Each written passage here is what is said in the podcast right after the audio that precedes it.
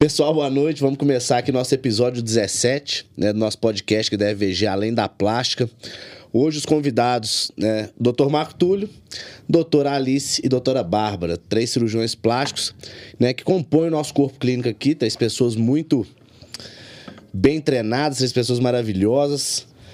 E hoje nós, nós vamos ter um tema, né, que é Ano Novo, Corpo Novo, e a busca crescente por, por essa melhora de autoestima. E o que que faz né, o Brasil, nosso país, ser hoje um dos maiores realizadores de cirurgia plástica, batendo guidon aí com os Estados Unidos, né? Então fica Estados Unidos, Brasil e tudo mais. Então vamos seguir hoje. Vamos começar aqui com o Marco Túlio. E vamos. Marco Túlio, eu, eu observo, né? Porque uma. Uma quantidade grande de paciente de fora, né? Paciente do exterior, vem procurar cirurgia plástica aqui no Brasil. Essa semana mesmo, quarta-feira, operei uma paciente de Berlim. Na segunda-feira, operei duas pacientes dos Estados Unidos. Na quarta-feira passada, outras duas pacientes dos Estados Unidos. Né? Então, assim, isso é um mercado que cresce cada vez mais, cada vez mais comum. E por que, que você entende que esse paciente vem buscar essa cirurgia plástica aqui no Brasil? Boa noite, pessoal. É, então, assim, eu acho que, igual o Felipe falou, o Brasil é um país que, que compete aí com os Estados Unidos, geralmente é, oscilando aí. Tem ano que o Brasil fica em primeiro lugar, Estados Unidos é, fica em primeiro lugar, nos países de maior é, número de cirurgia plástica. E falando principalmente do Brasil, eu acho que é algo que foi construído aí com, com o tempo, né? Então todo mundo sabe, em qualquer lugar do mundo que você for, que o Brasil é um, uma referência em cirurgia plástica, né? Eu acho que primeiro pela questão da beleza da mulher, né, brasileira, é, né, a mistura de raças que a gente tem e também pela questão da exposição corporal, né? Eu acho que é um país tropical, né? A gente tem muita praia, né? A mulher fica muito é, muito exposta mesmo e isso acaba demandando, né? Tendo um, um, um né? Uma, as mulheres vão buscando muito, é, né? Aquela ideal de beleza, né? Isso acaba fa favorecendo né, a busca por um corpo mais bonito, né, a questão da autoestima, diferente de países mais frios, né, que às vezes a gente não tem exposição nenhuma de corpo e aí acaba que, né, os, as pessoas daquele país não, não, não se cuidam muito em relação ao corpo. Eu acho que tem uma aceitação de envelhecimento também muito mai, maior, por exemplo, nos países europeus do que, por exemplo, aqui no Brasil. Eu vejo que as pacientes elas se cuidam e envelhecem muito melhor e às vezes outros países um botox já é uma coisa assim absurda de ser feita. Né? Eu outro dia atendi uma paciente da Inglaterra e ela comentou muito isso, que assim, ela se arruma para sair. E isso o marido dela falava assim: "Nossa, que, que, que coisa, se arruma para sair". Que ninguém uhum. arruma, o pessoal assim sai é, não tem tanta essa preocupação com a aparência, né? Então acho que aqui no Brasil a preocupação com a aparência e envelhecer bem também é, é uma que... com a aparência em geral, né? Se observar, o pessoal lá fora, mal, mal dos dentes eles cuidam, né? É. Então, assim, quem diria do corpo? Uhum. E acredito eu que, assim, essa procura realmente, é por isso que o Marco Túlio falou, é a curvatura, é o desenho né, do corpo, uhum. é o uhum. contorno corporal da mulher brasileira. E outros lugares não tem. No próprio Exatamente. Estados Unidos, que bate guidon com o Brasil de volume de cirurgia, não entrega o contorno corporal que a gente entrega aqui. E olha que a cirurgia que eles fazem lá é Brasília Butt Lift, né? Que é tipo uhum. assim, é uhum. o bumbum da mulher brasileira. Então eles estão também focados nisso, olhando isso pra cá e tentando replicar, tentando copiar. Eu acho que tem a questão também um pouco do, do carnaval também, né? Que Sim. acaba sendo um né, um símbolo aí do, do uma vitrine, as mulheres uma vitrine, expostas, né? Sim. Mulher geralmente um com pouca padrão. roupa, né, com aquele bumbum brasileiro. E aí igual o Felipe falou do, do Brazilian butt lift, que é a cirurgia que eles focam no bumbum, tentar fazer um bumbum igual da mulher brasileira. Então isso acaba é. trazendo uma, querendo ou não, uma fama para o Brasil mesmo, né? Então acaba que as pacientes buscam o Brasil como realmente um país de referência mundial aí em cirurgia plástica, né? É uma procura cada vez maior, né? A gente vê pelo nosso volume mesmo Sim. de pacientes de fora. E o que acontece?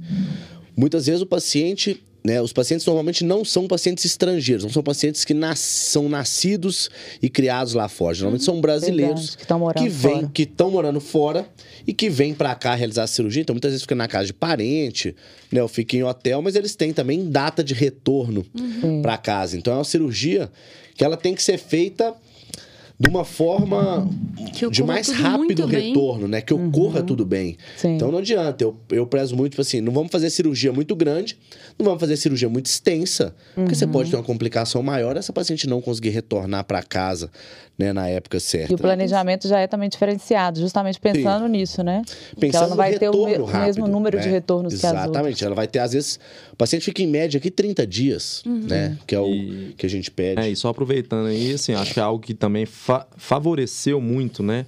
Essa, né, essa ligação com esses pacientes de fora foi a questão da consulta online, né? Que acaba Sim. que Ah, facilita facilitou demais, né? Então a gente já consegue ter um contato com o paciente muito antes da cirurgia, É. para ele se programar. Então, ou seja, as pacientes de fora hoje elas chegam já com exames prontos, é, tá tudo pronto. Toda Chega, orientada às vezes, também. num, um dia anterior da É cirurgia. mesmo. Então, Mesmo a consulta presencial sendo, no meu caso, assim, eu- é indispensável, você consegue organizar toda a vida, Sim.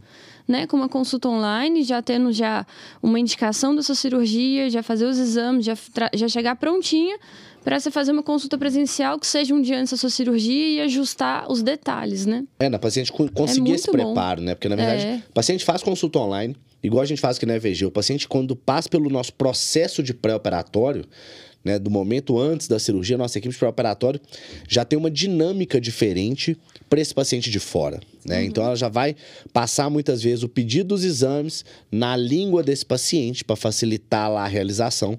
Às vezes eles conseguem, outras vezes não. Os pacientes que não conseguem fazer lá fora por alguma dificuldade, cada país tem uma peculiaridade com relação ao exame. Então, os pacientes que não conseguem fazer lá fora chegam aqui alguns dias antes. Nossa equipe de pré-operatório prepara né, a, a, aonde esse paciente vai fazer os exames, o paciente não perder tempo, chegar com esses resultados mais rápido e esse paciente conseguir ter uma recuperação mais rápida. Né? Então, assim, a gente já entrega uma jornada pensada. Às vezes esse paciente não tem acompanhante, então a gente tem uma empresa parceira que fornece acompanhante. Às vezes o paciente não tem familiar aqui, vai ficar num hotel, então a gente já entrega para esse paciente todo um book, todo um roteiro né, para esse paciente realmente ter uma jornada muito agradável aqui, né? E, e o resultado cirúrgico ser só uma parte dessa experiência que ele vai viver. Né? É. O... Mas vamos continuar aqui só mudando né, um pouquinho as perguntas. Como a gente já introduziu o tema que a gente vai seguir, vamos passar só com cada um rapidinho. Uma pergunta que eu acho que não pode deixar de ser feita. Né? Vamos começar com a Alice. Alice, o que te motivou na medicina fazer cirurgia plástica? E como você enxerga, né, hoje, o que, que você está vivendo e o que, que você vai viver? É, então, eu acho até engraçado, porque essa pergunta É. já foi, já foi, assim, decisiva na minha vida, porque a minha entrevista da prova de residência foi feita essa pergunta pra mim. E eu já tinha que pensar antes, por que, que cirurgia plástica, né? E a gente fica...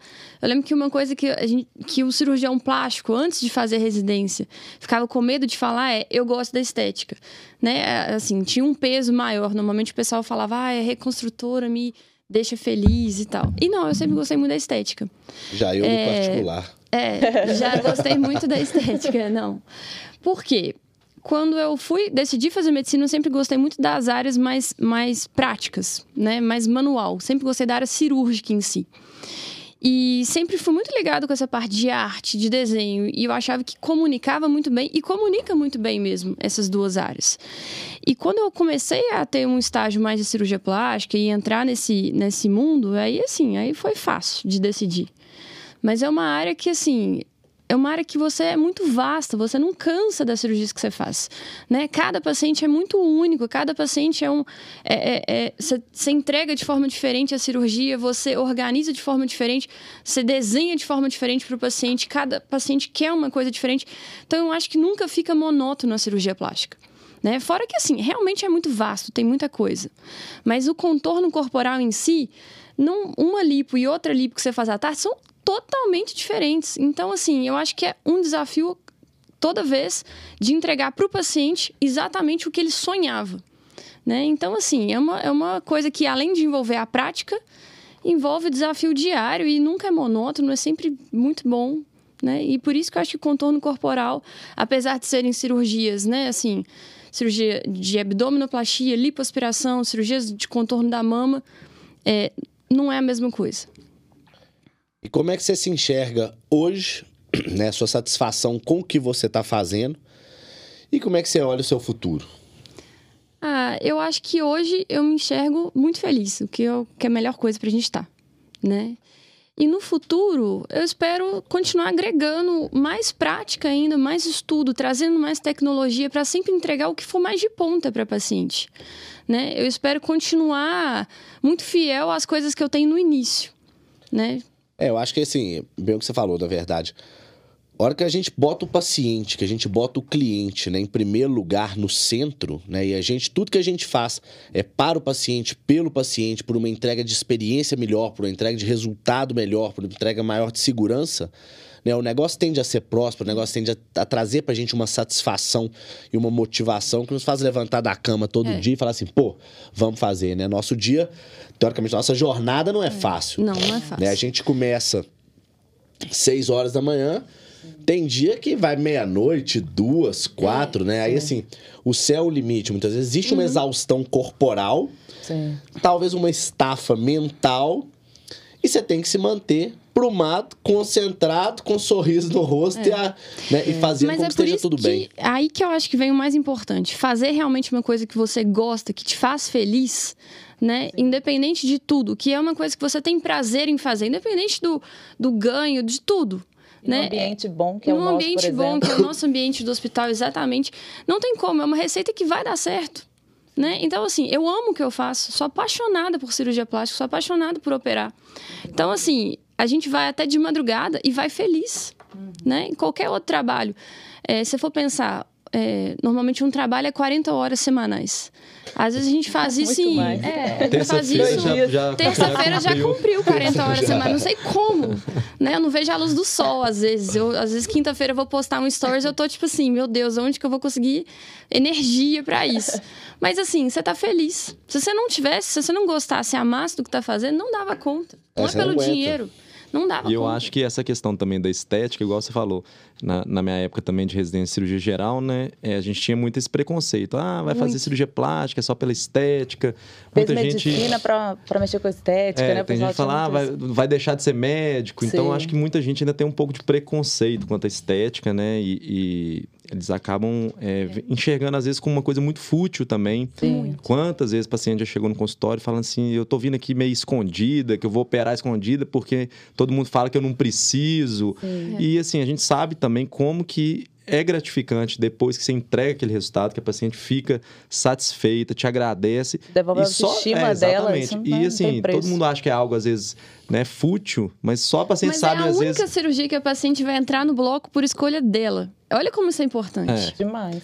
E assim, só ela sabe o que ela tá passando por trás, né? Às vezes é algo que tá impactando na vida É. dela, né? Às vezes ela não tá conseguindo, né, assim, Teve um caso até, inclusive, que foi um dos motivos que eu escolhi cirurgia plástica. Eu estava acompanhando durante a residência de cirurgia geral é, um preceptor que fazia muito reconstrutora.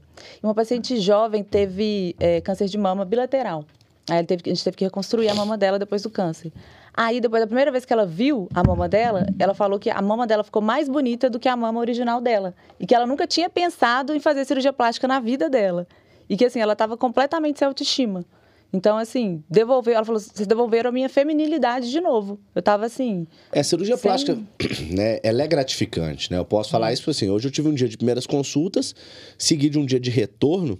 Pô, você vê o brilho no olhar da paciente, fala assim, nossa, eu tô me sentindo muito mais viva, né? Eu tô muito mais feliz, mais satisfeita, Elas mais falam muito que empoderada, de né? novo até, né? É, tipo assim, é- é, a paciente com a autoestima mais elevada, a paciente se sentindo mais autoconfiante, qualquer ponto da vida dela vai estar melhor, né? Né, com Mas uma coisa que eu falo sempre que é importante é o seguinte: cirurgia plástica não traz felicidade. Ponto. Se sua vida tá ruim, se seu casamento tá ruim, se o, que você, né, se o momento que você tá vivendo não tá adequado, não vai ser a cirurgia plástica que vai te resgatar. Inclusive, se você tudo. tiver numa energia ruim, numa energia baixa, sua cirurgia plástica pode, inclusive, é complicar né, e trazer outros transtornos que eu acho que não são devidos e não é o ideal fazer nesse É impressionante momento. como é que o posicionamento positivo no pós-operatório pré, faz no pré. uma é falar, diferença pré. absurda. Às vezes, assim, tá tudo lindo, maravilhoso, mas se a paciente tá com um pensamento mais negativo, tá para baixo. Assim, não, não corre bem, o negócio não, não, Não, não vai, não flui. flui. É energia. Mas se for um pensamento positivo, gente, o negócio parece que assim. Qualquer coisa. É o que eu É falo. impressionante, a paciente o universo entra, conspira é, a O favor. universo conspira. A Conspira. paciente que entra feliz, entra satisfeita, entra Com energia boa mesmo. vibrando com aquilo que ela tá fazendo, você pode ter certeza, ela vai ter uma recuperação feliz, satisfeita e vai sair vibrando do mesmo jeito que ela entrou. Agora, a paciente que entrou negativa vai sair negativa do mesmo jeito. Com a mama ciru- linda, com a mama linda. mas vai sair Porque a cirurgia plástica não traz felicidade. E muitas Ela- vezes ela como- não vai enxergar Ela não vai aquilo, enxergar né? isso. Ela não O que tava E como a vida ela dela não não vai melhorar, externo, né? Como a vida dela não vai melhorar com- só com a cirurgia plástica, os problemas dela são outros. Sim. Ela não resolveu eles, ela tentou resolver a mama achando que ia resolver o outro É. problema. Sim. E como a vida dela não vai melhorar, ela vai olhar pra mama, não vai ter aquela satisfação, por mais linda que a mama dela esteja, Sim. e ela vai chegar no, pra você no consultório, no retorno, e vai falar assim: não tô feliz, não tô satisfeito. Deu uma não, dobrinha não, aqui e não é, ficou Não bom, gostei né? do Alguma resultado. coisa, é. E às vezes a gente vê resultados maravilhosos. Mas por que, que não gostou? Porque o que ela estava buscando de felicidade Não tava não não estava tava na mama. Aham. Né? Então, assim, você quer uma cirurgia bem sucedida? Entra vibrando, entra feliz, entra com tesão para resolver aquele problema, né? Não para resolver outros problemas. Resolva seus outros problemas antes, Uhum. você não ter que pensar neles durante e pós-operatório. Isso aí faz todo, Com certeza. todo sentido. Porque, querendo ou não, cirurgia plástica é um pouco de moda. O que, que tá na moda agora Sim. de beleza, né? Mas se sentir bem, o que você emana de beleza, é, é, na verdade, é o, é o que, é o que mais importa, né? É o paciente se sentir bem, ele emana aquela beleza, ele já fica bonito. Sim, Né? Aí, então, assim, não é uma questão do que está na moda agora da cirurgia plástica, é o que, que o paciente sente bem. Por isso que eu acho muito importante também lembrar, assim, quando você vai fazer alguma cirurgia, eu acho que a opinião que só um, a única que importa é a do paciente e a do cirurgião plástico ele indicar a cirurgia. De mais ninguém. Porque a gente vê também muito paciente que vem. Que às vezes o problema dele não era aquilo da cirurgia plástica, mas ele vem porque o marido tá querendo, porque fulana eu vi na televisão assim, e não tem nada a ver com o que ela tá, o momento dela de É o felicidade. que te incomoda. É. Exatamente. Né? O que Às vezes te eles chegam incomoda que até a com acompanhante, mulher que chega com, às vezes com o marido. É. E aí o marido começa, ela fala assim: Ah, eu gostaria da mama assim. Ele, nossa, mas assim É. vai ficar muito grande, vai chamar muita atenção. Aí eu até tento, de forma delicada, explicar pra ele: olha, ela, isso sempre foi o sonho dela. Deixa ela falar como ela pensou, que aí depois. Pra gente poder né, depois sim. chegar no meio Porque senão ela até muda a opinião dela por, É. né, por É, interferência. Então, do- assim, cirurgia plástica eu acho que é uma coisa que você tem que ir muito segura, mas não, não tenta ficar ouvindo muito ao redor, não. Vai no que te faz bem, né? Porque aí você vai ter o resultado que você vai querer mesmo. Sim. Isso é o mais importante. Babi, mesma pergunta pra você. Como é que tá, né? Como é que você se vê hoje na cirurgia plástica? Como é que você vê o seu futuro? Né? Como é que você entende a cirurgia plástica? e Por que que você escolheu cirurgia plástica? Então, porque eu escolhi, eu já comecei falando, né? Que foi no estágio da. eu Fiz medicina mesmo porque eu queria cuidar de pessoas. Sempre pensei nisso, em cuidar de pessoas. Só que eu não sabia ainda que eu queria algo relacionado à estética. Eu queria algo que, assim, transformasse a vida das pessoas, mas não sabia com o quê. E aí, no estágio da cirurgia geral, no final da faculdade, eu decidi que eu queria cirurgia, eh, cirurgia geral. E no estágio de cirurgia geral, fiz. ó, No estágio de cirurgia plástica, durante a cirurgia geral, que eu conheci esse preceptor. E aí, durante essa jornada com ele, eu descobri que, depois desse caso da- de uma reconstrutora que é, realmente transformou né, a vida da mulher, melhorou a autoestima, eu descobri que eu queria cirurgia plástica. E o futuro da cirurgia plástica, eu acho que agora é cada vez mais promissor, principalmente por causa das tecnologias, que antes, assim, a gente praticamente. A gente está evoluindo muito mais em pouco tempo, né, do que antigamente. A gente, assim, antes evoluía muito técnica, e agora a gente está evoluindo com tecnologias, que inclusive su- substituem, né, alguns, Sim. alguns casos, até o corte mesmo. Então, eu acho que cada vez mais a gente vai evoluir, tanto nessa área, tanto na área técnica, mas principalmente na área tecnológica da cirurgia plástica. Fechou. Agora, Marco Túlio, como é que você se enxerga? Por que, que você escolheu? E o futuro? De onde você veio e qual o seu nome? Seu nome, seu Seu nome, seu bairro. É, então, o meu também é mais ou menos o que as meninas falaram. Eu, eu sempre fiz medicina, né? Porque eu sempre gostei de lidar com pessoas, né? Ajudar, né? Entre aspas, curar as pessoas, né? E eu sempre tive um, um lado mais cirúrgico, né? Na- durante a faculdade, nunca gostei muito de clínica, aquela coisa só de receitar remédio, enfim. Então, eu sempre gostei mais do bisturi mesmo, dar ponto, enfim. Então, eu já sabia que eu faria cirurgia algum, alguma especialidade cirúrgica. No início eu não sabia que eu ia para a área da plástica. E aí fiz cirurgia geral, fiz um estágio na plástica, que foi quando eu despertei para realmente essa questão do de conseguir ajudar o próximo, né? resgatar essa questão de autoestima. É, e aí eu fiquei sempre nessa questão de reconstrutor, estética, e aí realmente eu vi que através da estética a gente consegue resgatar né, o, essa autoestima e, e, e conseguir né, elevar ali o, é, a energia do paciente, e isso é, é, o mais gratificante mesmo. E acho que é isso. E você, o... Vila? Faltou você. Oh, seu nome, seu eu... pai. Eu, assim, primeira primeira coisa, né, quando eu levantei a mão e falei assim, eu vou fazer medicina, minha mãe botou a mão na cabeça e só falou assim, mas como? Pois tanto que você estuda, onde é que você vai passar, meu filho? Vai fazer uma orientação vocacional ali? A gente vai ter que cortar essa parte. É, pra ver se você muda. A questão é que nem precisa estudar, né? É, já... pra, pra ver se você muda. Né? Então, assim, vai fazer outra coisa. E aí, realmente, eu fui fazer orientação vocacional e voltei da orientação vocacional falando: é medicina que eu vou fazer. se eu não estudava, se tem que estudar para passar, eu vou ter que dar um jeito. Gostando ou não gostando. Né? Não é sempre que você faz o que você gosta, é aquele negócio. O, o esforço e a disciplina sucesso, é, supera o talento. O meu talento não era estudar. Mas você tinha facilidade de aprender também, né? Não, isso eu sempre tive. Uhum. Facilidade de aprender, de testar, de fazer. E orelhada era né, comigo mesmo, para onde for. Sim. Mas aí chegou num ponto, falei assim, pô, o esforço vai ter que superar o talento. Meu talento não é estudar. O que eu vou ter que fazer? Eu vou ter que me esforçar. Disciplina. Então vamos ter que estudar para passar no vestibular. Foco, né? Beleza, passei no vestibular. Graças a Deus, tem muita facilidade de aprender. Consegui para aprender, passei, passei sem problema nenhum e tal. E beleza, prova de residência. Pô, tem que estudar de novo, né? Então, e aí? Eu quero fazer residência ou não quero? Pô, já tô aqui, vou ter que fazer. Né? Eu sabia que clínica eu não ia fazer de jeito nenhum, porque não era minha praia. Meu, né, meu negócio é cirúrgico, né? É, é resolver a coisa rápido, de uma forma rápida e objetiva. Uhum. Só existe um jeito na medicina de resolver a coisa de uma forma rápida e objetiva, é com cirurgia. Então, beleza, vamos fazer cirurgia geral. Tem que passar na residência, ok, estudei, passei. Mas eu sempre fui daqueles assim, né? Eu pego também, antes da prova ali, durmo o dia, estudo na noite anterior e passo. Beleza, isso para mim sempre deu certo, é isso aí, seguimos o jogo. E, e aí, na hora de escolher cirurgia, cirurgia geral, eu falei, pô, o que que, que que me brilha mais os olhos, né? Onde eu tenho algum encanto? Eu tenho um tio meu, que é cirurgião plástico, né? Que foi, que foi quem eu, eu olhei assim, era quem tinha o maior sucesso assim na família. E eu falei, pô, eu quero me espelhar nisso, quero chegar lá. O que, que eu tenho que fazer? Então vou fazer cirurgia plástica. Né? É, é uma modalidade cirúrgica, é uma modalidade eletiva, é uma modalidade particular dentro do que eu vou buscar. E eu vi um sucesso promissor e que aquilo ali estava muito dentro da minha habilidade. Né? Então você tem que olhar para dentro de casa e falar assim: qual que é a minha habilidade também? Uhum. E minha habilidade era aquilo. Então, beleza. Mais uma etapa, mais uma prova. Me... na mesma metodologia. O esforço vai ter que superar o talento.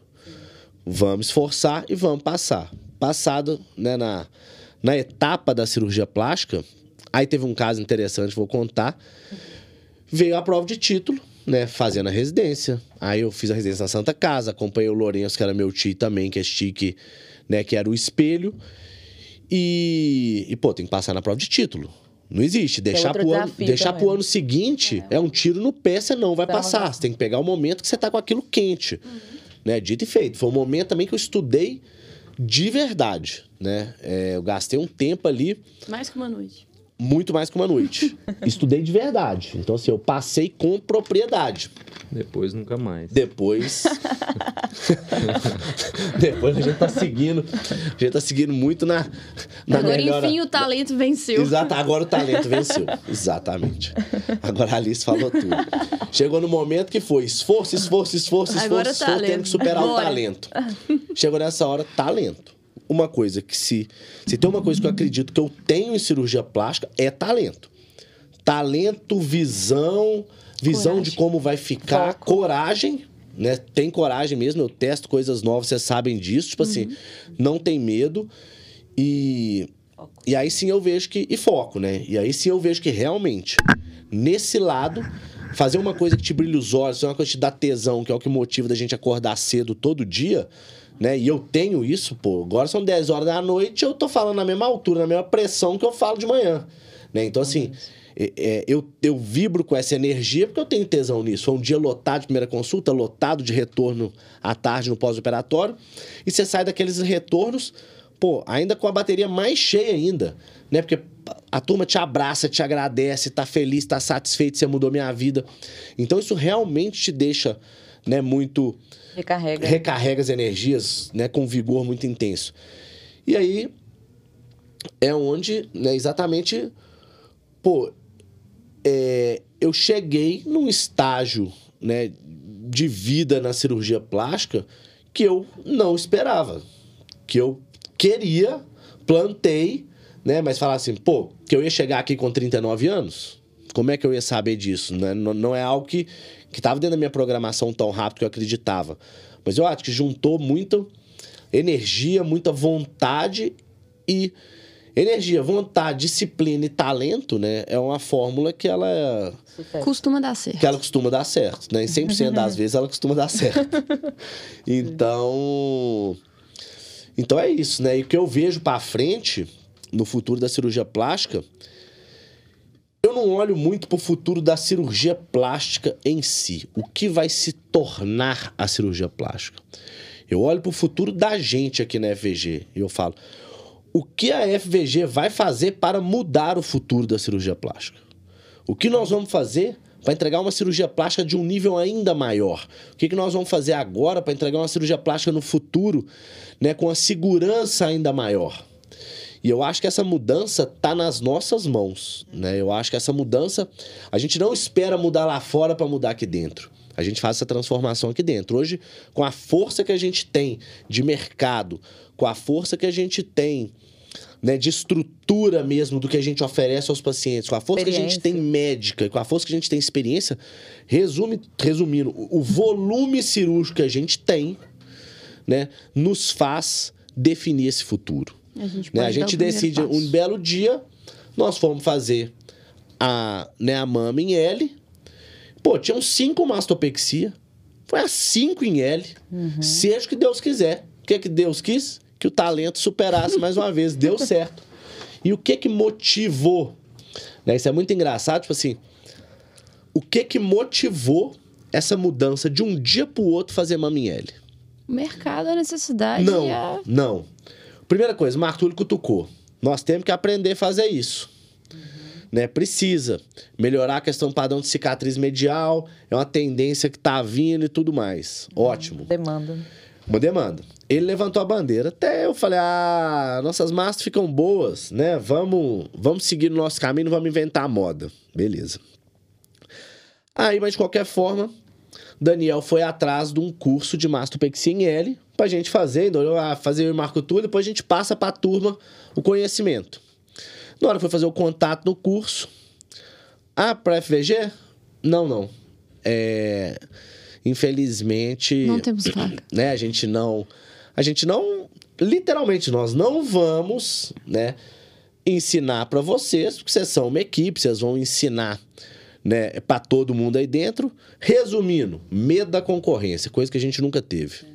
Né? É, medo é que a gente sabe. tem ensinando a nossa técnica, né? Medo que a gente sa- que todo mundo sabe, a gente abala o mercado. O que a gente faz, no volume que a gente faz, com a excelência que a gente faz, a gente abala o mercado. Então a gente entrando com uma técnica nova, eu acho nobre da parte do colega de ter realmente Medo. ficado com medo. Né? é um medo que eu não tenho, todo mundo sabe que a gente sempre passou conhecimento aqui interno e externo para outros médicos, sem problema nenhum. E, e se um dia a Babi chega e fala assim, pô, quero sair da EVG, ótimo, tudo bem com isso. Pô, mas você vai ficar com raiva porque ela levou seu conhecimento? Claro que não. O conhecimento, A gente- o conhecimento só é válido. Né? A partir da hora que você transfere É, ele. conhecimento é algo que não é para guardar. É, não é né? pra A gente guardar. fala isso até no curso, né? Que, que a gente. A transferência de conhecimento eleva o nível do jogo, né? Sim. A gente fala isso muito no, no curso, que tem muito isso, né? Hoje em dia, o pessoal aprendeu uma técnica, fica escondendo ela ali, não quer ensinar, não quer passar para frente. E ele esquece que, assim, né? Quanto mais a gente tiver com um nível de jogo né, bom, Sim. é melhor para todo melhor mundo. para todo mundo. Quando todo mundo estiver entregando mais, melhor pro paciente. Não é nem melhor para todo E mundo. quem tem talento, o negócio é inesgotável. Sim. Né? Se você tem ali o, o- o- você entrega igual, igual essa, essa, essa qualidade de serviço, né? Se você realmente é um bom cirurgião, tá? A gente, igual a gente, tá com uma equipe também muito boa, muito coesa. Não tem que ter medo, né? A gente sabe que assim, beleza. Melhoramos essa aqui. E- Agora a próxima, a gente vai melhorar também. E ensina como é que faz e continua melhor para quem? Tem que ser melhor pra gente? Não, É. tem que ser melhor pro paciente. Paciente, exatamente. Então, o que a gente puder fazer pra melhorar o paciente? Isso que é uma coisa mais feia do que um umbigo de plástico? Não tem nada mais feio que um umbigo de plástico. O que, que nós fizemos? Fizemos um umbigo de plástico ficar bonito. Sim. Entendeu? Que é uma reclamação maior que as pacientes têm de fazer uma abdominoplastia e não ter cintura. O que, que nós fizemos? Uma cintura fina, um bumbum bonito, um quadril bem contornado, né? Então, só pra voltar aquele raciocínio, aí beleza. Na hora que o cara não quis transferir o conhecimento, pô, aí eu, né, eu sou competitivo também, né? Aí- Agora vou fazer aí essa agora- L. Agora, esquece a vontade do Marco, ele esquece Vamos tudo. fazer uma melhor que a sua. Agora eu vou Eu fazer vou uma, fazer uma melhor que a sua. uma. Exatamente. Agora, exato. eu vou fazer uma melhor que a sua. Entende? Aí você me desafiou, pô. É. Quer coisa mais gostosa que isso? Até que foi, que foi uma segunda-feira que estávamos lá. É. Chegou a marcação no bloco, pô. Pô, mas que marcação é essa? Não, é a marcação IL. Mas como você fez? Hum, Fiz. Mas o Vamos. que que me fez fazer? Experiência. Você não precisa, muitas vezes, você tem tanta experiência num assunto, igual a gente tem em mama, que a gente não precisa ver alguém fazer, entender uma medida ou ler uma técnica. Você desenvolve aquele raciocínio na sua cabeça naquele momento. Eu tinha um chefe que falava que você- depois de um tempo você vai começar a falar o mamonês. É. Você vai falar a língua já da. Você fala a língua da mama. Conversa com a mama. né? Conversa, Conversa com a, mama. Ela vai te falar, tira um pouquinho aqui. É, ela um conversa, pouquinho ela aqui, pede, ela- pode sair esse pedacinho. Ela conversa com você. E é verdade. Então, só que o nosso. Qual que é o nosso grande trunfo? Volume cirúrgico. Então, assim, de lá para de cá pra lá, não, de lá pra cá, quantas mamas em L nós fizemos? Das mais absurdas do mundo, que chega no bloco, a Alice até arrepia e fala assim: essa não vai. Eu falo, vai. Inclusive, Não, o olha Felipe, aqui. Eu acho que o Felipe, assim, quem não conhece tão bem, o Felipe é tipo o Oscar Niemeyer, que faz, planeja um, um prédio absurdo e aí chega pro bloco e a gente é os engenheiros que fala. Meu Não. Deus, quem quer ser arquiteto? E dá certo. Dá certo. Mas o que que faz dar certo? Experiência e volume. Mas a experiência veio por onde? Do nosso volume cirúrgico. Né? Ninguém opera mais que a gente. Um dia nosso de cirurgia, pô, a gente é capaz de fazer uma infinidade de cirurgia. E mais do que isso, coisa que em lugar nenhum ninguém faz. Qualquer um de nós tem uma habilidade ímpar de sair de uma cirurgia e ir para outra sem saber, sem perguntar em qual momento a outra cirurgia tá, bater o olho e continuar. Verdade. Quer algo mais poderoso que isso? Padronização. né? Padronização. Padronização. Processo, padrão. O umbigo sai igual, se for eu que fazer, se for a Babi, se for o Marco Túlio. A, a mama, vai sair a mama quase 100% muito parecida. Por quê? Porque técnica tá padronizada. E isso que eu acho muito legal na FVG, que a gente não tem o que a maioria dos cirurgiões plásticos tem. A gente tem um pouco, Sim. claro, mas o ego, entre nós, assim, a gente passa Sim. conhecimento, né? Tipo, virou família mesmo. A torce gente um não pro tem, a outro. gente torce um pro outro. O, o médico tem essa- já é um ser mais egocêntrico Uhum. padrão Sim. né, de vida.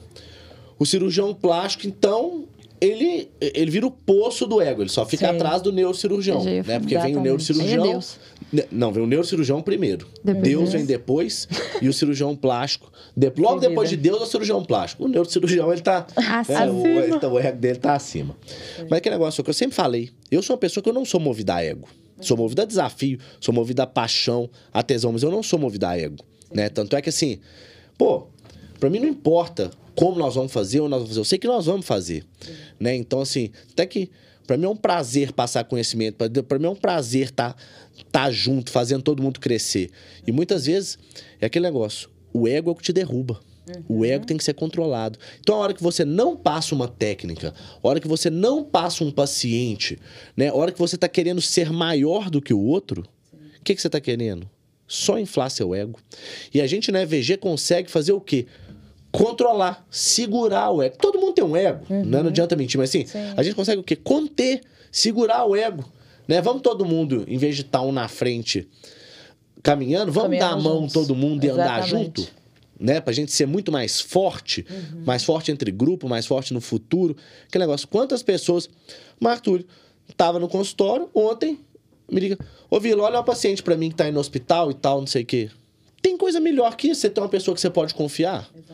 E só é possível por quê? Porque estamos juntos, porque somos uma equipe. Isso é verdade. Né? Mas vamos lá. Agora, só pra gente continuar aqui, né? Que acaba que a gente vai entrando, né? É isso que é o lado bom, né? Tem, Empolgando. não sei, 14 temas, nós estamos no terceiro. Né? Talvez a gente não precise falar todos. Mas vamos lá. É... Existem alguns, entre aspas, alguns. Algumas objeções é a palavra das pacientes em cirurgia plástica. Acredito eu que as três principais objeções. A primeira é preço. Aham. né? O que é preço? Quanto custa? Quanto custa uma abdominoplastia? Com lipo? Sem lipo? Primária, secundária? Primária, secundária? Paciente mais gordinha? Paciente mais magrinha? Quanto tempo de bloco cirúrgico? Quanto tempo de bloco cirúrgico? Com tecnologia? Qual sem anestesia? tecnologia? Com tecnologia, sem tecnologia? Né? Então, assim, quanto custa? Depende. Depende do que, que você espera de resultado, depende da sua expectativa. Você espera que aquela pele das suas costas esteja bem aderida, tem que ter tecnologia. Depende da experiência que você quer. E né? depende da experiência que você vai entregar para Total. paciente, do conforto, da segurança e tudo mais, né? Então, assim, preço, que é a primeira objeção, é algo muito relativo, É. né? É algo muito relativo. O... Em relação a preço, eu, o, o, que assim, eu acho que o que eu sempre costumo falar para as pacientes, a cirurgia mais barata é aquela que você faz uma vez só. Né? Então, assim, você vai fazer uma vez só essa cirurgia, é a mais barata de todas, porque quantos pacientes vocês não recebem que fizeram um procedimento em outra clínica, gastaram dinheiro, ou não fizeram um procedimento, ficaram fazendo uma lipoenzimática, uma criolipólise, uma sei lá o quê, e já gastou um dinheirão. Né? 50% do meu consultório Então, assim, é de pacientes que já que foram já submetidos fez. a uma cirurgia e não operaram. E, e, né? e E não assim- estão insatisfeitos, vão reoperar. A segunda cirurgia não vai ser mais barata. Às vezes ela fica muito mais difícil. Né? Então, assim, é muito mais caro. Então, melhor você fazer a cirurgia que você quer fazer, planeja fazer, que esteja um pouquinho mais caro, mas que é aquele cirurgião que você conecta, gosta e vê resultado, do que você fazer um pouquinho mais barato. Eu falo Né? assim, cirurgia, né?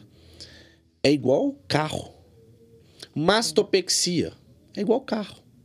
Você tem uma mastopexia que é um Celta, você tem uma mastopexia que é uma BMW. Vão ser experiências diferentes, conforto diferente, segurança diferente Mas e resultado E diferente. preços diferentes. Mas é o mesmo nome. Sim. Né? Então, assim, gente, tem uma, eu tenho uma mastopexia em outro lugar que é a metade do preço. E aí?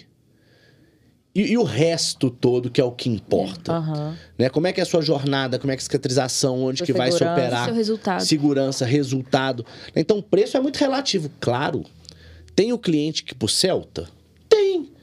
Ele não pode comprar uma BMW, ele não tem condição de comprar uma BMW, vai ter que ser o Celta mesmo. Mas não espere Por isso que tem mercado Mas uma não espere que você esteja andando numa BMW, que você tenha um resultado né, de uma mama de altíssimo nível, de alto padrão, operando no melhor lugar do mundo. Agora, eu quero ter realmente uma puta de uma experiência, um sonho realizado, né? Chegar no resultado que eu almejo e mais do que isso, operar num lugar de alto nível. Então, isso vai ter um custo um pouco maior. Né? Tipo assim, isso é fácil entender. Então, o preço, ele tem que ser uma objeção que tem que ser muito bem trabalhada. Outra objeção que a gente tem, vou deixar para o Marco Túlio falar um pouquinho dela, é medo. Medo de morrer. O que, que, você, né, que, que você pode falar para aquela paciente que fala assim: Mas, doutor Marco Túlio, eu não sei se eu tenho coragem de operar. Eu tenho medo de morrer. Eu tenho quatro filhos. E aí? É, eu acho que assim, toda paciente, todo paciente né, que vai se submeter a uma cirurgia, é, ele tem, na verdade, dois medos, né? É, eu vou dividir aqui o medo, na verdade, em medo do resultado, que eu acho que é muito frequente, né? A gente lida muito com isso. O que, que seria o medo do resultado? Não ficar legal, uma cicatriz ficar feia, ter uma complicação. E o medo de morrer, né? Que seria uhum. mais voltado ali à saúde, à assistência. As mães principalmente têm esse medo. é, exatamente. Tem dois filhos, doutor. Tem eu ouço de, demais no consultório assim, antes de eu ter meu filho eu não ligava, é, agora eu não posso morrer. então, assim, e aí eu acho que assim, a gente fala isso muito no consultório, no Instagram, nas redes sociais, que eu acho que a gente quebra esse medo, como, como que a gente trata esse medo? Vamos falar primeiro do medo de morrer. É, segurança, né? Então, acho que a palavra é essa, que a gente vai fazendo a cirurgia segura, né? Na verdade, orientando o paciente, é, a gente consegue quebrar aquele medo, né? Porque na verdade ele fica, ele não é o medo desconhecido, né? Uhum. Então o paciente não sabe é, onde ele vai operar, com quem ele vai operar e tudo mais. E aí é o que a gente fala. Eu acho que a segurança da cirurgia, a gente fala muito isso, que ela está em três pilares, que é é, profissional, né? Então, saber com quem que você está operando, com quem você vai operar, é, se é bem formado, se tem experiência, se tem uma equipe por trás. É, o segundo, que seria o local daquela cirurgia, né? Que é muito importante. Né? Então, assim, hoje, por isso que a gente opera sempre num ambiente hospitalar, hospital grande, com toda estrutura, suporte, toda assistência, caso tenha qualquer intercorrência, né? Todo suporte ali. E o terceiro que é o pré-operatório, né? Sim. Que aí eh, eu sempre falo que a cirurgia ela não começa, não é no bloco cirúrgico, não é no ato cirúrgico mesmo, é muito antes. Antes eu falava até que ela começava na consulta. Hoje eu acho que ela a, a cirurgia começa até antes disso. Ela começa quando a paciente virou a chave é ali. No período que... de consciência Exatamente. daquela paciente. paciente ela, a vento fala assim, será que eu tenho vontade de fazer? Sim. Então, só dela né, ter aquele desejo de fazer uma cirurgia já despertou nela ali aquele, é, aquele, aquele interesse, né? Que aí ela vai começar a pesquisar, ela vai entrar no Instagram, vai começar a conversar com as amigas, até chegar na consulta, né? Aí ela marcou a consulta, foi lá na consulta Orientação, né, durante a consulta é muito importante, que aí a gente já começa a quebrar esse medo dela, Sim. mostrar para ela que a gente vai fazer tudo com segurança, que é o mais importante. O pré-operatório é muito importante, né? A gente ter todo esse esse exames bem feitos, bem avaliados, é. né? Se tiver alguma alteração, já corrigi-las antes. Então, assim, eu falo que assim, é, a gente tem também que é, lutar entre aspas um pouco com a mídia também, né? Uhum. Porque a mídia vive de terror, né? Então, Sim. toda vez que acontece alguma coisa, eles é um prato cheio para eles. Então, eu costumo falar que, assim, não vou generalizar para 100%, mas a maioria dos casos né, de complicações fatais, é, teve alguma coisa ali no pré-operatório pré que não foi bem feita, ou assim, ambiente que não, não era adequado, inadequado.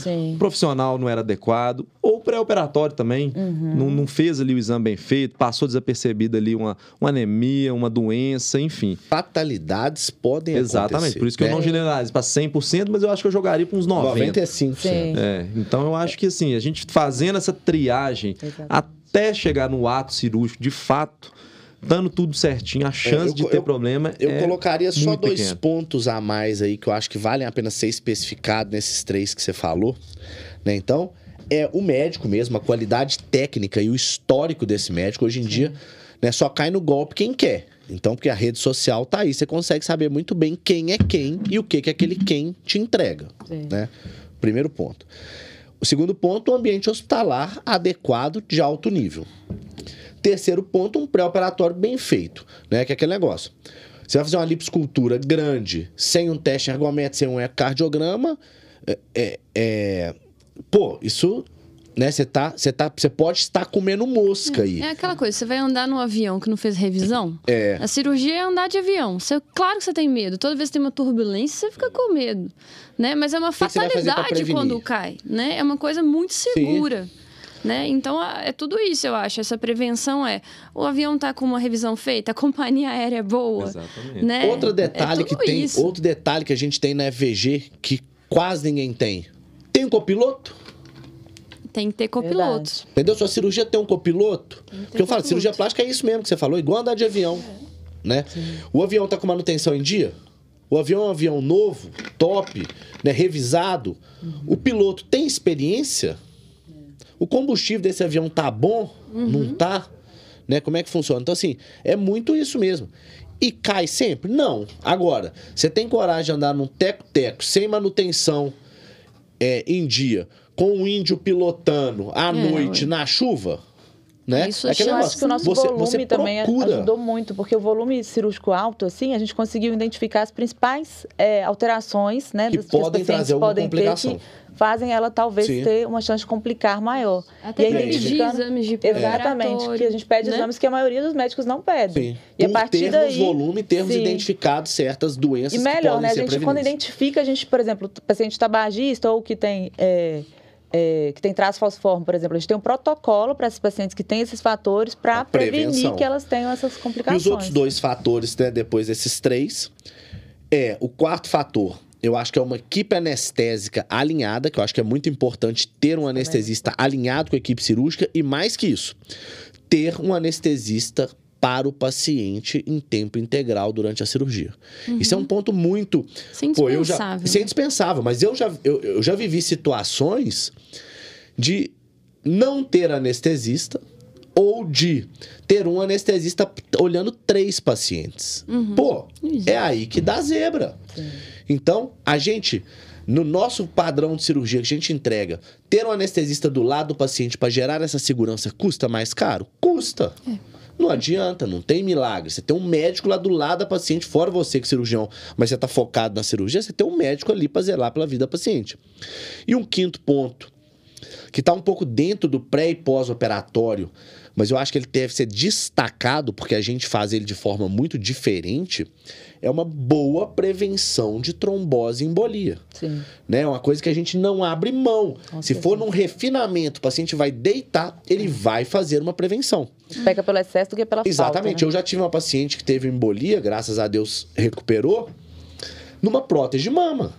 Numa cirurgia rápida, de uma hora de duração, com, né, com mobili- mobilizando e tudo mais. Então, assim, e aí? Como é que a gente faz nesse caso, né? Foi aí que, assim, existe protocolo mandando anticoagular uma prótese de mama? Não. Inclusive, fala que não precisa. Mas vendo a prática diária, a clínica do volume que a gente tem, o que, que acontece? Não, vamos anticoagular. Ah, tá. hã? 13, eu não sei que número é esse. As perguntas, eu acho. Ah! Mas então, só pra gente não perder aqui o, o, o fio da meada. a gente ir complementando aí, é, né, o que a gente falou aí do pré-operatório, é, em- junto a ele, né, anexado a ele, é o pós-operatório, né, que eu acho que é a condução do pós-operatório, seja ele normal ou não, no- né, não normal ou não, que eu digo assim, complicou, né, vai acontecer em alguns casos. O que, que, que é o mais importante? Saber tratar aquilo ali, conduzir aquilo ali, né? Às Dar uma- suporte para o paciente. suporte para o paciente, né? Nossos pacientes têm 24 horas de plantão disponível para qualquer Exatamente. intercorrência, qualquer, né, qualquer problema, elas terem segurança e tranquilidade de entrar em contato. Eu acho que assim, né? o plantão pós-operatório ele é muito valioso, né? Porque assim, não adianta. Muitas vezes o paciente pergunta assim, doutor Felipe, você vai me passar seu celular? Eu falo pra ela, claro que não. Imagina você passar ela abre o olho e fala assim, mas claro que não. Eu falo, claro que não. Você vê minha jornada? Eu tô o dia inteiro trabalhando, não atendo celular. Eu pego meu, meu WhatsApp no final do dia, ele tem um milhão de mensagens. Ou seja, se você, em pós-operatório, precisar de mim, eu não vou conseguir te atender. Ou eu tô em consultório, ou eu tô vendo retorno, ou eu tô operando, e não vou conseguir te dar assistência devida. Agora, se o plantão identificar um caso de urgência, vai conseguir falar comigo naquele momento e eu vou conseguir falar com você naquele momento de prontidão muito mais rápido, seja sábado, domingo, feriado. Então, né, o plantão tem um valor que é muito grande. Uma coisa que eu acho, só pra gente continuar, que vale a pena, aí vai pra Alice. Alice, conta um pouco né, do que é na FG essa jornada mesmo, tanto pré quanto pós-operatória, que todos os pacientes passam por essa jornada, né? Pré, hospitalar e pós-operatória. Todos os pacientes passam por essa jornada. E os pacientes de fora, né? Eles conseguem viver essa mesma jornada, muitas vezes virtualmente. Online, o que for na, na- na continuidade, né? Então conta um pouquinho pra gente dessa jornada.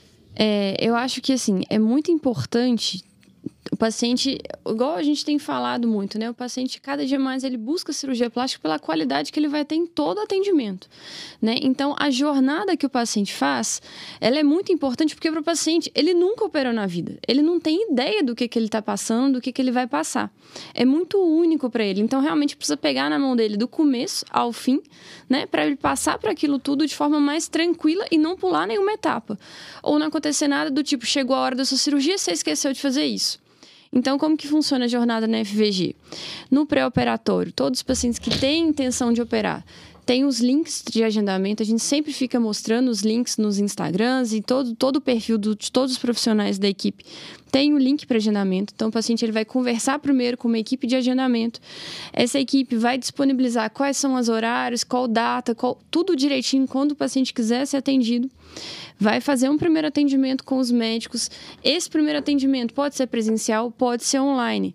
Lembrando que sempre é muito importante, eu reforço com as minhas pacientes, eu gosto muito de um tira dúvidas, porque às vezes o tempo do primeiro atendimento ao tempo do, né, do quando o paciente quer operar é muito longo. Então, ainda existe outra outras consultas. Consultas tira dúvidas. O paciente tem muita dúvida de tamanho de prótese, volta várias vezes. Alinhamento de expectativa. Alinhamento de expectativa. E até mesmo quando a consulta é online para pacientes de fora, depois ele vai fazer um tira dúvidas, né? Ele vai. Começou o atendimento, o atendimento ele, ele é único. Né? Ele é uma coisa, ele é singular, ele continua o processo. Então, depois de feito esse atendimento, ele vai passar com a equipe de pré-operatório, que vai guiar o paciente em todos os exames, vai avisar o paciente: olha, está na hora de você fazer os exames. Porque, por exemplo, o paciente consultou comigo em janeiro e quer operar lá em abril. Às vezes ele esquece que ele tem que marcar o exame. Então, essa equipe ela organiza exatamente isso para o paciente. Falar, agora você tem que agendar, já fez o exame? E aí o paciente vai vir conversar com a equipe de pré-operatório, que é uma equipe de enfermagem que vai experimentar a cinta, vai tirar as fotos, vai ver todos os exames, vai ver se está tudo correto, se está tudo certo. E aí sim, o dia já vai ter sido agendado e aí o paciente vai para a próxima etapa, que é a orientação de como que é o dia da cirurgia, né? O jejum, os exames, o que que leva, tudo que é feito. No dia da cirurgia, o cirurgião conversa com o paciente, faz a marcação, o anestesista conversa com o paciente. É, normalmente o paciente fica no hospital de um dia para o outro, dependendo da cirurgia, e o pós-operatório, o paciente tem todo o suporte 24 horas de um plantão da equipe que dá assistência 24 horas. Às vezes não é direto com o médico, exatamente por isso, porque às vezes o médico está operando e não consegue dar assistência numa emergência. Mas ele está sempre fácil de ser contactado quando uma pessoa, né, igual você falou, vê uma coisa que precisa né, de uma, uma resolução diferente. Então, uma coisa que, né, um conceito de equipe também que dá muita segurança nesse pós-operatório. Pô, eu tô no bloco, tô operando, não posso interromper aquela cirurgia, né? Ou eu posso deixar aquela cirurgia com o meu copiloto uhum. e resolver o problema da paciente, se for uma, uma, uma urgência, urgência, né? Ou contrário, eu posso, vai ter alguém, alguém da, da nossa equipe, pode ir e dar, né, uma assistência. dar uma assistência para aquela paciente Exatamente. enquanto você não está disponível.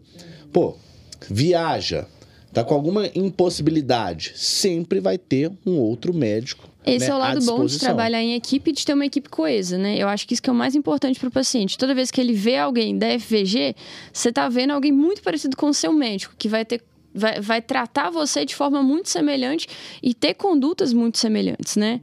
E, e, eu acho que isso é muito bom, porque todo mundo, né, FVG quer crescer junto. Então, o paciente ele vai ter a assistência que for com quem for. Né? Então, pós-operatório é feito na FVG, cada paciente tem a unidade da Bandeirantes e da Savassi. São vários retornos, a depender do tipo da cirurgia. E aí retornos também. com o médico, né? É importante ressaltar. Retornos com o médico. Todos os retornos são feitos com o médico e uma enfermeira que vai estar presente também para ajudar durante esse processo. A gente tem a sala específica para o retorno para facilitar para o paciente. E é isso. É, na verdade, assim, só para resumir, né? A gente pensa na jornada. E essa jornada que o paciente vai viver, ela tem que ter a melhor experiência possível, né? Uhum. Ser uma experiência gostosa, ser uma experiência confortável, né? Ser uma experiência muitas vezes única para essa paciente, né? Eu acho que o, o, nosso objetivo, o que a gente busca sempre lá na frente, igual eu falei, o paciente está no centro, é ele viver uma experiência única. Não... A cirurgia em si, ela entra como um, como um ponto um dessa ponto experiência. Da experiência como Esse um é o diferencial, né? Agora. Ela olhar no espelho, bater o olho e falar assim: Nossa, que mama linda, realizei o sonho da minha vida. Nossa, que cintura linda, que bumbum lindo, realizei o sonho da minha vida. Mas isso foi um ponto dessa paciente. Até né? porque se ela Naquele não tivesse todo feito que ela o viveu. pré bem feito, se ela não tivesse feito o pós bem feito, poderia não estar daquele jeito. Poderia não estar Sim. daquele Acho que jeito. o mais importante é a paciente entender que essa jornada ela é feita para a paciente ser bem acolhida o tempo todo e não se sentir perdida, né? Que é uma coisa muito comum É. quando não tem essa jornada bem estabelecida, quando o médico não está próximo para explicar o que, que vai acontecer nos E é uma próximos jornada passos. dupla, né? Vamos dizer assim, uma jornada onde nós somos responsáveis tanto quanto o paciente. Porque se ele não seguir as orientações que a gente der, não tem como a gente estar na casa dele o tempo todo, em tempo integral, fiscalizando ele. Então, a paciente com 15 dias de lipoaspiração está numa festa sem cinta. Quantas vezes nós já vimos isso no Instagram? Né? Quantas vezes nós já vimos isso no Instagram? Então, assim, é uma coisa que acontece. Você vê uma paciente com 15 dias de pós-operatório de mama, com a blusa de alcinha numa festa. Entendeu? Então, assim, mas o que acontece com relação a isso? A culpa é do paciente. Porque ele está fazendo uma coisa que, teoricamente, ele não deveria. Mas a responsabilidade é nossa. É, Uhum. Então não adianta. sim. A responsabilidade continua dupla. sendo nossa. Por quê? Porque no mau resultado, nós vamos ter que resolver. Sei que a gente leva que Na leva a complicação do seroma, porque tirou o sutiã antes, nós vamos ter que resolver. Então não vai adiantar falar, né? Ela até sabe que a culpa é dela, Sim. mas de que, que adianta? A culpa é dela, a responsabilidade é nossa. Vai com ela até o Quem fim. tem que resolver. Quem tem que resolver é a gente. Então Sim. nós vamos ter que ir, abraçar, né? E falar assim, pô, vamos lá. Pessoal, nós já estamos no horário, né? Só pra gente não poder não estender demais. A gente vai deixar um recado aqui, tanto para as pacientes, né? Como o tema era esse, mas acabou que o assunto foi interessante, a gente desvirtuou para né, para vários pontos diferentes da jornada que a gente oferece. O tema era começar o ano com a vida nova, melhorando a autoestima, né? E a gente, como a gente tem operado cada vez mais pacientes de fora, fora de BH, fora de Minas, fora do país, a gente tem uma jornada própria, já pronta para esses pacientes, né? Para eles viverem viver esse sonho com o que a gente pode entregar de resultado e de segurança, né? E a gente consegue entregar uma jornada para eles conseguirem fazer esse atendimento online, vir viver tudo isso da maneira mais segura possível e poder retornar para sua casa. Né? Só um detalhe, hoje mesmo atendi uma paciente de Londres, presencial. Então assim, outro dia eu atendi um paciente da Inglaterra, presencial. Falei assim, não, eu vim aqui te conhecer. Vice-versa. Eu falei, mas você podia ter feito online. Falou, não, mas eu queria vir. É. Então, assim, claro que não é todo mundo que tem essa disponibilidade. A maioria das pacientes vai fazer isso como? Online. Vai estar aqui nos primeiros 30 dias e os próximos retornos também vão ser online. Mas a gente tem toda uma jornada, toda uma experiência preparada né, para essa paciente viver o que tem de melhor e ir embora para casa com o sonho realizado. Claro, né? O, o, vamos dizer assim, ela volta para fora, mas com o corpo da mulher brasileira e com o sonho da mulher brasileira, independente se, se onde ela mora é muito frio, ela vai ficar toda coberta, ela vai estar toda coberta com a cintura fininha, com o bumbum em pezinho, com a mama para com de o colo sentir marcado. Ela até para de sentir É verdade. né? Então assim, Ela até coloca um cropped e reage. isso. Fica aí esse, exatamente. Fica aí esse recado então, né, para quem quiser realmente ter um sonho realizado, ter uma expectativa de resultado de alto nível com o máximo de segurança possível, né? A FVG tá aqui para isso, tanto o Marco Túlio quanto a Alice, quanto a Babi. Vou deixar né? meu link aqui na tela. Exatamente, o link tá aqui. Arrasta pra cima. ou arrasta ou clica no link. Né? Então, assim, vai ser sempre. Nós sempre vamos acolher o paciente da melhor maneira possível e entregar a melhor experiência. Fechado, pessoal. Valeu pela presença. Fechado. Até o próximo podcast. Boa. Uh.